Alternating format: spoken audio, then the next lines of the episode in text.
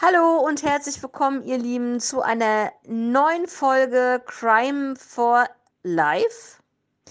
Und ja, heute wirklich, das äh, muss ich jetzt erstmal als erstes euch ähm, gestehen. Wir haben uns überlegt, ja, einen ganz großen Fall für euch zu präsentieren. Damit starten wir heute. Ja, es gibt mehrere Teile dazu. Denise startet heute mit dem ersten Teil. Also seid gespannt. Und äh, zwar kann ich euch sagen, im Großen und Ganzen ist das der große Fall des Maskenmannes, den wir ja alle aus den Medien kennen. Würde einfach erst einmal sagen, Hallöchen Denise, und dann kannst du gerne starten. Ich bin schon ganz gespannt. Ja, hallo liebe Zuhörer und hallo liebe Kati. Genau, wie Kati schon sagte, es wird mehrere Teile geben von unserem Fall. Ähm, heute beginne ich äh, mit dem ersten Teil der ersten Person. Ja, es geht heute um den Stefan. Ja, den stelle ich euch heute vor in meinem Fall. Ähm, dieser Fall wurde damals auch bei Akte XY ausgestrahlt. Und wir sind im Jahre 1992. Ja, ich hoffe, ihr seid schon ganz gespannt.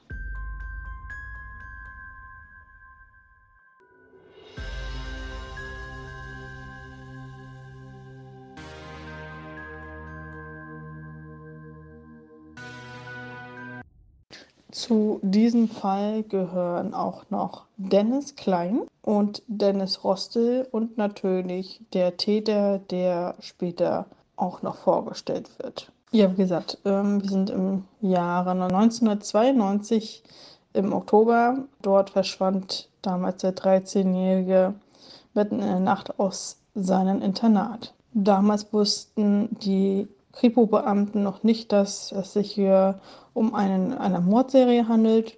Ja, damals wird der Mann in den nächsten zwölf Jahren immer wieder in dieses äh, Schullandheim ein, Zeitlager oder auch Kinderheim ein, vergreift sich dort halt an seinen Opfern. Ja, zwei Spaziergängerinnen fanden in dem Verderner Dünen einen grausamen Fund am späten Nachmittag des 3. Mai 1992, einen, einen Samstag, entdeckten sie unweit eines Reitweges eine im Sand verscharrte, teilweise skelettierte Leiche. Schnell stellte sich dabei heraus, dass es sich um die sterblichen Überreste des 13-jährigen Stefan Jahr aus dem Bad Eudersloh bei Hamburg handelt. Ja, Stefan, der im Internat der Schäfler Eichenschule lebte er dort. Ähm, genau, seine Eltern haben ihn damals dorthin gebracht, weil er in der normalen Schule schlechte Noten geschrieben hatte und ähm, auch ähm, nur quasi Scheiße gebraucht hatte, auf Deutsch gesagt, dort und deswegen haben ihn die Eltern auf eine Nacht geschickt, um ähm, zu hoffen, dass es besser wird. Die Soko meinte, der Täter habe damals schon sehr ortssicheres Verhalten gehabt oder gezeigt. Ja, Stefan muss am 31.03.1992 aus dem Internat verschwunden sein. Am nächsten Morgen fand man nämlich im Aufenthaltsraum seinen Schlafanzug auf dem Tisch und es stand das Fenster offen. Stefan wurde damals gefesselt und sexuell missbraucht, wie sich später herausstellte. Der genaue Todeszeitpunkt ließ sich äh, angeblich nicht ermitteln. Ulrich Jahr, den Vater des Opfers, äh, treibt der gewaltsame Tod seines Sohnes bis heute an. Er hat auch damals Privatdetektive eingesetzt.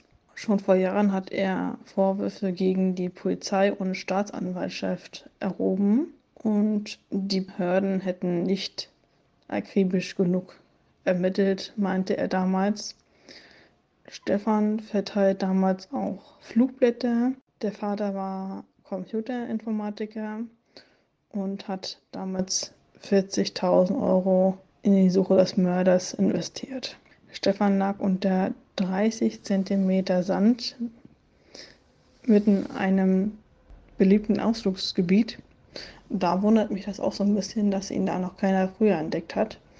Ähm, wenn es äh, schon heißt, dass es ein beliebtes Ausflugsgebiet ist. Der Täter hat Stefan immer wieder im ähm, Genitalbereich damals auch angefasst und dann später nach wenigen Stunden seinen Fiat Panda auf einem Waldweg erwürgt. Stefan trug noch Socken und ein T-Shirt. Ja, das sind so meine Anhaltspunkte zu dem ersten Teil von dieser Mordserie an Stefan. Ja, was sagst du bis hierhin, Kathi? Du kennst den Fall ja auch so ein bisschen und ja, danke schön, liebe Denise. Ja, für den ersten Fall unserer sozusagen Special-Reihe eines wirklich sehr, sehr großen und richtig, richtig schlimmen Falles innerhalb Deutschlands. Ja, also Leute, es geht auf jeden Fall weiter. Und äh, ich kann zu diesem Fall nur sagen, ja, ich, kenn, ich kenne diesen Fall. Ich habe auch ähm, alles bei Aktenzeichen XY gesehen und verfolgt.